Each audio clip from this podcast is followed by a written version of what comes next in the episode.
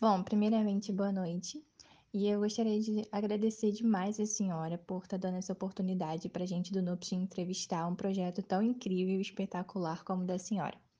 Em primeiro lugar, eu gostaria de saber da senhora é, da onde surgiu a ideia de começar esse projeto? Muito obrigada a vocês de dar uma oportunidade de conversar sobre esse assunto tão interessante. Quando eu era criança, eu ia passar as férias em Itaipava, num sítio que não tinha luz. E também não tinha vizinhos, e meus pais não tinham carro. Então, tudo que a gente tinha para ver era o que acontecia na natureza à nossa volta.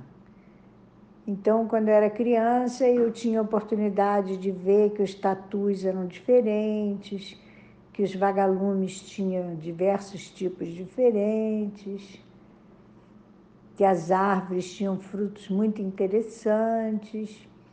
E quando eu já estava mais velha, aposentada, eu resolvi recriar um pouco aquele mundo. Comprei um sítio e fui recriar aquele mundo. Então eu fui comprar mudas para fazer a minha floresta. E aí eu descobri que não tinha mudas de mata nativa para vender e as poucas coisas que tinham era muito mal identificado, você não sabia o que estava comprando, o vendedor não sabia o que estava vendendo. E eu então comecei a fazer mudas para mim. Daí a fazer mudas para todo mundo foi um passo, porque toda vez que eu fazia mais do que eu precisava, eu comecei a vender o excedente. Foi assim. Bom, essa experiência que a senhora está relatando para a gente é com certeza um cenário muito diferente do que as crianças têm hoje em dia. E é com certeza um cenário que muitas crianças deveriam ter e que faz total diferença para o ser humano. Eu queria saber também da senhora quais são os objetivos que você pretende alcançar com esse projeto. Bom, eu sou dona né, do viveiro da Mata Atlântica. Mas, além de ser dona do viveiro, eu sou presidente da Associação dos Produtores de Mudas do Estado do Rio de Janeiro, de mudas florestais nativas. E na minha associação, que é a Promudas Rio, além dos viveristas, tem vários outros profissionais que trabalham ao longo da cadeia de restauração ecológica. Tem os restauradores, tem os coletores de semente, identificadores botânicos, responsáveis técnicos, biólogos, e nós estamos todos juntos procurando voltar para aquele mundo lá onde os besouros eram diferentes, os vagalumes eram diferentes. E a forma da gente fazer isso não é colocando só as plantas, né? A floresta não é só as plantas. A floresta e os animais são a mesma coisa. Então, a nossa missão é reintroduzir a flora do Rio de Janeiro de uma forma tão bem feita que seja capaz de fazer voltar a fauna que a gente tinha. Compreendi. Eu realmente não fazia ideia desse outro projeto. E que projeto incrível também. É muito bom saber que existem vários projetos assim. Espero que projetos assim se multipliquem cada vez mais. E eu tenho certeza que vocês vão alcançar o êxito nesse projeto também. Uma outra pergunta que eu queria muito fazer para a senhora é que, com certeza, não foi um caminho fácil para chegar até onde a senhora está nesse momento. É, quais foram as dificuldades que a senhora encontrou nesse caminho? Foi um caminho muito fácil. Foi o caminho mais fácil que eu já trilhei na minha vida. A aproximação com a natureza, essa vontade de fazer parar a destruição, a diversidade que você encontra na floresta, das plantas, dos animais, da interação entre eles, a certeza absoluta que você tem de que você não sabe nada e pode continuar estudando até o final dos seus dias, que você não vai conseguir saber né, bem o que você está trabalhando. Então, é um trabalho que não tem, a bem dizer, um horário no qual eu faço esse trabalho. Eu faço esse trabalho todo o tempo na minha vida. É um caminho muito bom, muito fácil, muito feliz, né? cheio de propósito, cheio de significado, cheio das coisas que fazem o trabalho valer a pena. Realmente, tendo esse ponto de vista, é um trabalho muito fácil, muito gratificante e que promove uma mudança espetacular.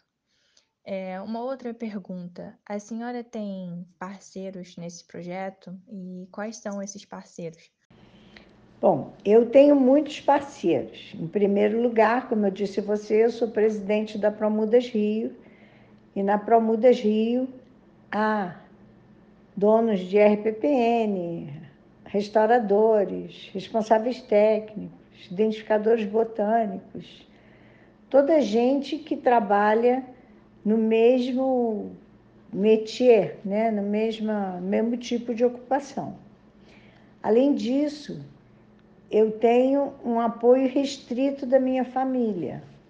O meu sítio é uma propriedade coletiva da minha família, que eu tenho em sociedade com meus irmãos, e nós trabalhamos juntos, com uma certa divisão de tarefa. Meu irmão planta, minha irmã faz as mudas, eu faço as outras coisas. E, além disso, eu tenho muitos voluntários, muitas pessoas que vão lá trabalhar fazer o que eu preciso que seja feito, para aprender a trabalhar, para se admirar com a diversidade que entra no viveiro, com as cores das sementes, com a beleza dos frutos, com os sabores, os cheiros, né? Essas pessoas vão lá por isso. E também muita gente traz seus filhos. Então a gente tem uns voluntários mirins que são essas crianças que vão ter, que eu vou proporcionar com o viveiro, né? Nós vamos, todos que trabalhamos lá, é, essa oportunidade de se aproximar mais da natureza. Na verdade, a sabedoria da floresta é muito grande e a gente tem muita coisa para aprender com as plantas. É, esse era um ponto que eu justamente ia tocar com a senhora. Eu andei vendo bastante a página do Instagram, olhei as fotos, os vídeos, tudo que poderia olhar. E teve muita gente que ficou interessada e queria saber um pouco mais de como funciona esse trabalho que vocês têm com os voluntários, o que, que os voluntários fazem. Bom, os primeiros voluntários que chegaram foram meus amigos. É, com o tempo, começaram a chegar outras pessoas da comunidade para ajudar também.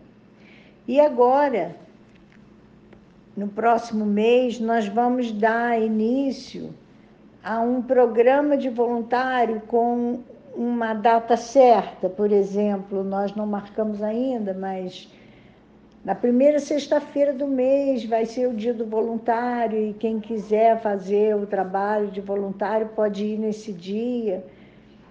E aí, nesse dia, a gente conversa sobre qual é o trabalho, o que, que as pessoas podem fazer para aprender, né? Eu tenho estagiárias que, que estudam engenharia florestal, engenharia ambiental, e essas pessoas também me ajudam muito. E a ideia é você aproximar as pessoas da natureza, né? dar essa oportunidade para os voluntários, para que eles conheçam mais da nossa floresta. Vocês que trabalham aí com com essa questão ambiental sabe que quem não conhece não preserva, quem não conhece não ama, né? Então a gente tem que abrir a porta da natureza para as pessoas. E mais ou menos o programa de voluntários é isso. Bom, para finalizar, é, eu queria pedir para a senhora encarecidamente se você pudesse deixar uma mensagem para todas as pessoas que vão ouvir essa entrevista e com certeza vão se encantar com o seu trabalho. Se você pudesse deixar uma mensagem para as pessoas, é, qual mensagem você deixaria? A mensagem que eu deixaria é um conselho. Né? E o conselho consiste em dizer às pessoas que procurem se desvincular da cegueira verde. Né? A gente chama de cegueira verde quando uma pessoa olha magníficas árvores completamente diferentes em tudo, no seu tronco, na sua casca, na sua folha, na sua flor, no fruto, em tudo, completamente diferente. E você olha, vê um monte de mancha verde e não procura se aproximar, não procura distinguir uma árvore da outra, trata o arvoredo como se fosse uma coisa só. Né? Essa cegueira verde, ela pode ser transmutada para uma outra cegueira que impede você de ver os outros animais que estão convivendo com você no mundo. Então, se você se dispuser, né, qualquer um que se disponha a se desfazer da cegueira verde, vai entrar num mundo que nunca pensou que podia existir. E esse mundo está aqui. Foi nessa floresta que a gente nasceu e viveu a vida inteira.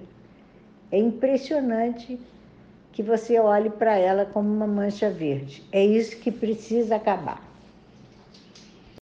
Bom, finalizando a entrevista, eu gostaria de agradecer novamente a sua disponibilidade, pela senhora ter passado a sua experiência para gente, ter aberto os nossos olhos de alguma forma. Eu espero que todo mundo que escute essa entrevista mude seu pensamento e Gostaria também que a senhora deixasse aí o horário de funcionamento lá do viveiro para, se alguém se interessar, poder visitar e saber os dias e os horários. O viveiro da Mata Atlântica fica na beira da estrada, bem na beira, com um portão bem grande, bem aberto, para que todos visitem todos os dias, menos domingo, de 8 às 5 da tarde. Vocês podem ir, que vocês não vão se arrepender. Tem muita coisa boa para ver. O viveiro, na verdade, é aberto à visitação pública.